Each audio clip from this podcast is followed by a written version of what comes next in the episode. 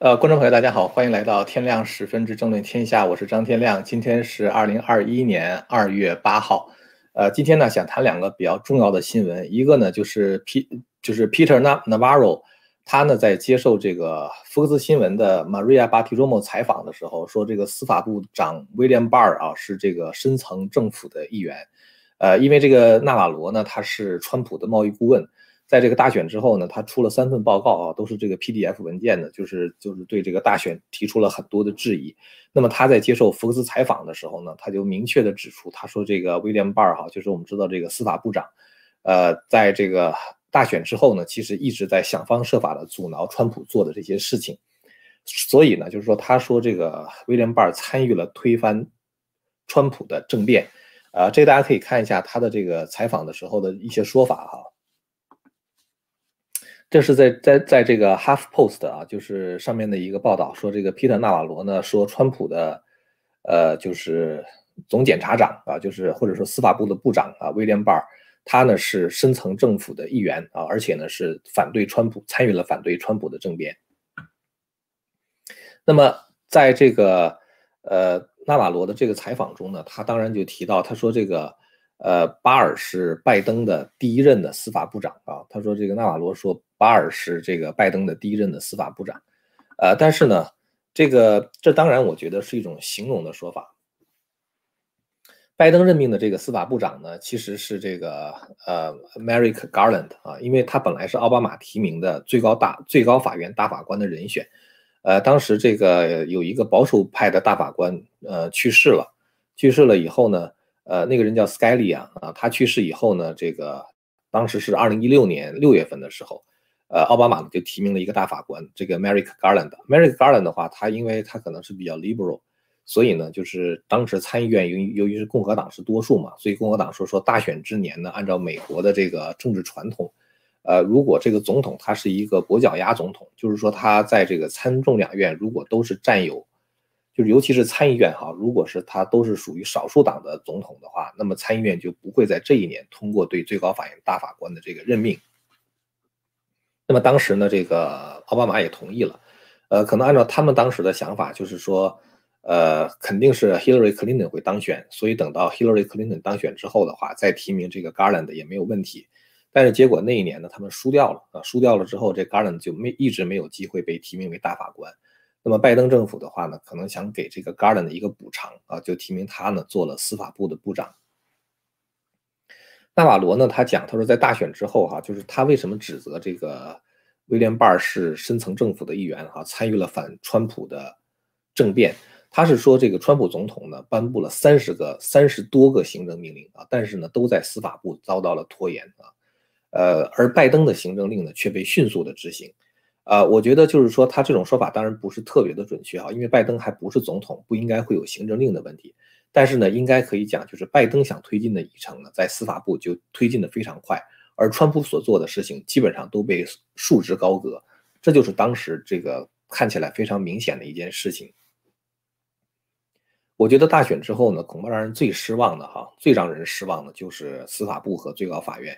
呃，我们一直讲说美国呢是一个法治国家，那么司法部和最高法院应该是扮演一个非常重要的角色。包括川普本人的话呢，他其实一直也是把这个打司法战作为他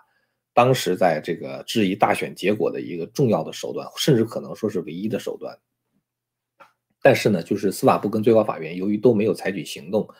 呃，我在想，如果最高法院当时接受了德州起诉宾州的这个案子。然后呢，在公开透明的情况下，基于证证据啊，进行一个公正的判决。其实我觉得，不管是民主党还是共和党，他们双方呢都会接受这个判决的结果，也就没有一月六号国会山这个事件了。所以，其实一月六号国会山这个事件的话，我觉得哈，最高法院还是要负有一定的责任的。当然，对于司法部来说呢，我觉得就是过去四年的作为，的确让人让很多人感到疑窦重生。呃，FBI 违法监听川普啊，对川普这个团队的成员进行迫害性的调查和威胁，但是呢，这个所有违法的这一方却没有任何后果啊，不管是 James Comey 啊，呃，他是等于是违反了法律哈，比如说泄露了一些东西给他的一个朋友，再通过那个朋友泄露给媒体，像那种东西就是是属于非法泄露，但是 James Comey 就没有遇到任何麻烦。然后还有很多了，就是这个包括伪造证据能够拿到那个 FISA Court 的命令去监听川普团队的那些人，他们都没有受到任何的惩罚，几乎是没有受到任何惩罚。当然，你说社区劳动啊、罚款呢，这都不算什么真正的惩罚，啊没有人为这个去坐牢的，是吧？所以呢，我觉得我们其实，在讨论这个大选输赢的问题上，其实我们没有讨论大选的输赢，就是说谁输谁赢，这不是关键问题，是拜登赢还是川普赢，这并不是一个关键问题。关键问题就是整个事件的真相到底是什么？我们看到，比如说川普这方提出一个接一个的证据，然后呢，拜登这一方的话呢，只是一直断言没有证据。那么，到底川普的证据是伪造的，还是说这些证据并不能推导出大选有舞弊？那么也可能是正好相反哈，这恰恰是需要双方辩论的，而且辩论的地点应该是在法庭上。但是呢，川普这一方一直没有这样的机会。但是现在啊，我想说的是，这其实就不是一件坏事了哈。就是说，现在的话呢，这样的机会已经有了。根据这个 Half Post 的这个报道哈，就是在同一篇这个这个新闻报道中呢，大家可以看到它里边提到，就是纳瓦罗呢，他不是说这个威廉巴尔参与了这个什么什么，就是针对川普的政变嘛。这个后面提到呢，他当时是接受这个那个 Maria Bartiromo 的采访啊，就是这个福克斯新闻的这个 Sunday Morning 的主持人。这个 Bartiromo 呢，现在在被起诉啊，这个起诉的金额的话呢，达到了二十七亿美元。谁起诉他呢？就是这个电子投票系统这个开发公司 Smartmatic，他呢在起诉 Bartiromo 啊，他当然是主要起诉的是福克斯新闻啊，然后的话呢就是。包括一些具体的人啊，比如说 Barty Romo 啊，啊，包括这个 Janine Pirro 啊，还有 Low Dopes 等等，就这些人的话呢，是被呃起诉的，而且这个起诉的金额达到二十七亿美元。当然，福克斯新闻的话说，这完全是就是没有任何这个证据的啊，这种起诉。呃，但是福克斯新闻的话也做了一定的退让啊，就是取消了这个 Low Dope 他的这个呃。相关的节目啊，就是他他等于是不在福克斯新闻在主持这样的节目了。那么我觉得呢，就是有这么一个案件的话，我为什么说它是好事呢？因为有这样一个案件，你既然是指控这个福克斯新闻报的是假新闻，也就是说，你你认为你这个投票机啊，这个投票系统的话是没有问题的。那么好，那么现在的话呢，就可以在法庭上进行庭辩。在庭辩的过程中的话呢，我觉得被告的一方是有权利要求。原告方出示证据的，就是你说你没有舞弊啊，是吧？你没有这个任何这个软件的异常，那么现在你来证明，那么这就要求对这个投票机呢需要进行司法的审计。所以我觉得这样的审计结果肯定是很多人非常期待的啊，包括就是支持，主要是支持川普的人会非常期待这样的一个这个审计的结果。呃，巴尔是否参与了政变？哈，这是在大选之后很多人都讨论的问题。我倒不是想马上就在这个问题上下什么结论，但是大家可以看到，哈，就是在一月六号国会山这个事件发生以后，FBI 呢在一周之内就启动了四十多个案子，然后司法部的话呢，马上对这些案子提出了起诉，所以。这个 FBI 对于大选的调查啊，就是国会山这个事儿，那马上就一一个礼拜之内的话，就有四十多个案子就就被提出来了啊，然后司法部就开始起诉了。但是关于大选的相关的调查，我们没有看到 FBI 做任何一个立案，然后的话也没有看到司法部做任何一个起诉，对吧？所以我觉得当时如果司法部真的有一个起诉的话，司法部呢应该把他们所做的事情。公开的向大众做一个说明啊，比如说巴尔应该说对川普团队的那些指控啊，比如说关于选举舞弊的指控是否进行了调查啊？如何进行调查？调查的结论到底是什么？如果是川普团队的人在有意干涉选举，在提出假证据做伪证的话，那你为什么不起诉这批人？如果这批人没有做伪证的话，那么你是怎么得出来说选举的这些种种异常不足以改变选举的结果啊？就是你这个结论到底是怎么得出来的？所以我觉得司法部呢，其实从这个大选之后啊，一直欠公众一个交代。我一直认为，就是消除大众疑惑的方法，并不是什么 unity 啊，就是是这个拜登嘴里边讲的团结。我觉得真正消除大众疑惑的方法只有一个，这就是真相。我从来都不认为说绝大多数的保守主义者在公平的条件下，如果失掉选举的话，他们会死缠烂打，就是这样一直就是这样纠缠下去。一月六号的时候呢，科鲁兹在就是这个我们知道德州的这个 Ted Cruz 哈，他呢在这个起诉就是这个提出要挑战这个选举人团结果的时候呢，他提出了这样的一个指控。他说呢，在这个路透社啊，我把这个文字稍微放大一点哈。他说，根据路透社的一个调查报告报告显示，百分之三十九的人认为这个大选是有问题的。那么其中包括百分之六十七的共和党人是这样认为的，百分之十七的民主党人也是这样认为的，百分之三十一的 Independent 就是无党派人士的话也是这样认为的。如果这样的话呢？你说在一月二号的时候，这是他这封信是这个 Ted Cruz 在一月二号的时候发的哈，这个 Ted Cruz 他是在一月二号发的。那么一直到一月二号的时候，还有百分之三十九的人认为大选是有问题。而那个时候，所有的所谓的主流媒体的话都说大选是没有问题的，可是仍然有百分之三十九的人认为大选有问题。这个到底是为什么？在美国历史上从来都没有这么高比例的人认为大选是有问题的，对吧？那么其实作为司法部来说的话，应该给美国人民一个交代。至少我觉得这百分之三十九的人他们所存在的疑虑。在这些方面的话呢，我觉得司法部是负有责任的。那么，当然主要的责任，我觉得就是应该由威廉巴尔，由这个巴尔来负。所以，其实呢，我倒很想知道这个巴尔会如何回应纳瓦罗的指控哈。但是，我不认为巴尔真的会做出回应，因为如果你一旦回应的话，很多细节就不得不公之于众了。其实，我们以前一直说哈，相信美国的制度很重要的一个原因，就是因为我们相信美国的法治啊，就相信美国有一个独立而且公正的司法系统。但是就目前公布的 FBI 和这个司法部的行为，无法消除大众这样的疑虑。你可以看到，好像是美国现在存在着两个层级的司法系统，一个一种司法系统的话，它是针对共和党啊，哪怕是你稍有不慎啊，哪怕是一言不慎的话，都可能遭致严重的调查和起诉。而另外一方面的话呢，民主党那边的话，无论他们说什么做什么，都没有任何的责任。比如说哈，如果川普让大家和平的去国会表达意见，却被视为煽动暴力的话，可是民主党的那个国会众议员 Maxine Waters，他公开号召去骚扰川普内阁的成员，说你要去推搡他们，然后呢骚扰他们，告诉他们是不受欢迎的，这是明显的煽动暴力。可是民主党因为他是民主党，所以他煽动暴力的话一点事儿没有。川普让大家和平的去国会表达意见，反而是被指责为是煽动暴力的。所以你看，这就是一个双重标准，是吧？然后呢，川普总统公布了他和乌克兰总统之间的通话，要求调查拜登家族的腐败问题。最后的结果是川普被弹劾了。而拜登到底家族是不是有腐败问题的话，他是公开的在外交委员会的一个会议上跟记者吹牛，他说他是如何通过美国对乌克兰的这个十亿美元这个杠杆是吧？这个援助作为杠杆，然后胁迫乌克兰总统炒掉了这个一个叫肖金的人，因为当时肖金。正在调查 Hunter Biden，就是 Joe Biden 的儿子，深度卷入那个 Brisma 能源公司的腐败。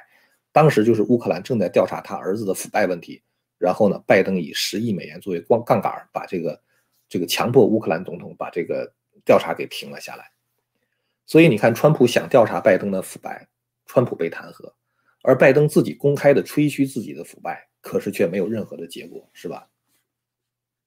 所以给我们一个感觉的话呢，就是说这个。民主党似乎是凌驾于法律之上的啊，比如说大家可以看现在看两个新闻哈，一个新闻的话呢是这个这个 C N 的 C N 的报道，C N 报道什么东西呢？他说这个两个两个这个 Republican 啊，就相当于是共和党的国会众议员，他们每个人被罚款了五千美元，因为什么呢？因为他们在进入国会的时候。没有完成安检的工作，就等于是说他们没有完完完成安检就进去了，所以他们每个人被罚款了五千美元，这大家看到了哈。然后的话，你再看众议院议长 Nancy Pelosi，Nancy Pelosi 的话呢，也被发现他绕过了安检，结果呢，Nancy Pelosi 到现在也没事儿，只是有一些共和党的国会议员他们在呼吁这个佩洛西的话呢，应该被罚款五千美元。所以这个实际上是 Nancy Pelosi 自己制定的这么一个规定啊，说你进入国会大厦如果不安检的话罚五千，共和党人违反了，每个人被罚五千，Nancy Pelosi 自己违反了，一点事儿都没有。所以你会看到，就当这样的这种双重标准存在的时候，其实呢，这个这就是现在社会撕裂的原因了啊，就是因为保守主义者他觉得左派和右派被以不同的方式来对待，那么这种标不同双重标准这是不公平的，而人呢不平则鸣，是吧？那现在的话呢，我觉得民主党对川普的弹劾案马上就要开审了啊，我刚才所说的证据呢，就是也许呢会有机会啊，就是我刚才提到的，比如说这个 Maxine Waters 他是如何煽动这个暴力的，是吧？包括这个，比如说拜登的话，他是不是有这个腐败问题？也许的话呢，有一些这样的证据会有机会啊，公布在至少一部分的左派面前，因为他们之前可能根本就不看外边的这些，就是呃右翼的媒体啊，或者是说我们可以说是这个坚持报道真相的媒体。但是呢，当弹劾案发生的时候，两造要辩论的时候，那么一些证据的话呢，可能就会呈现在他们的面前。现在那个 Maxine Waters 也有点害怕了啊！我今天看到一个报道，我没有找到他，就是今天早上看到的吧。他就公开辩解说，他没有让左派去骚扰右派，但是他讲课画的那个录像就是在那儿，是吧？摆在那儿，这个呢是根本就否定不了的。我觉得可以肯定哈，就是明天开始的弹劾案，就是明天下午一点钟的时候开始的弹劾案，呃，在参议院是毫无通过的可能啊，因为你需要六十七票嘛，现在已经有四十五个。共和党人他们根本就认为整个弹劾案就是违法的，包括 Mitch McConnell。所以我觉得呢，这次弹劾的辩论只是给川普的团队展现川普无罪的机会，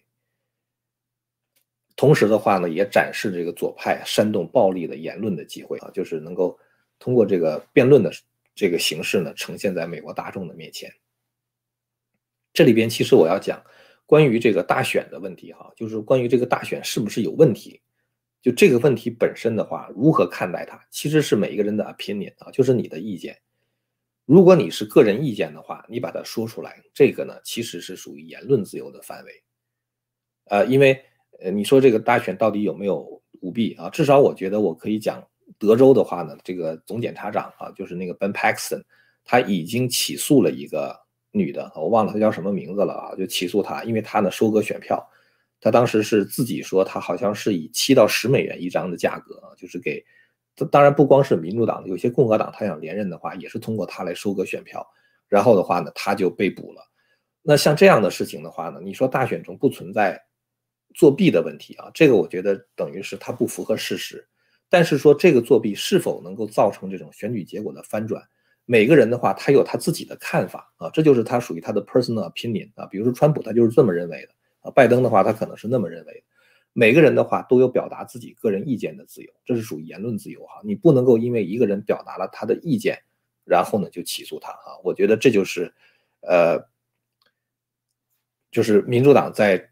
这个第二次弹劾川普案子这个问题上的话，实在是用力过猛啊。他用力过猛的话呢，反而给了川普团队在这样的一个机会啊，把这个证据摆出来的机会。所以我觉得这个是民主党可能会后悔的一件事情。呃，今天呢，想跟大家说的就是这个哈，因为现在这个弹劾案明天就要开始了，所以呢，这个是大家比较关注的一件事儿哈。如果明天有了什么进展，呃，我真的挺希望就是明天会出现一个戏剧性的这个一些一些场景哈，这个应该是我们大家都会比较关心的事情。所以有了新的消息的话呢，明天呢再跟大家更新。呃，感谢大家的收看啊！这个如果大家是对我们这个未来的这些进展，包括弹劾案的什么感兴趣的话呢，欢迎大家订阅和传播这个频道。我们下次节目再见。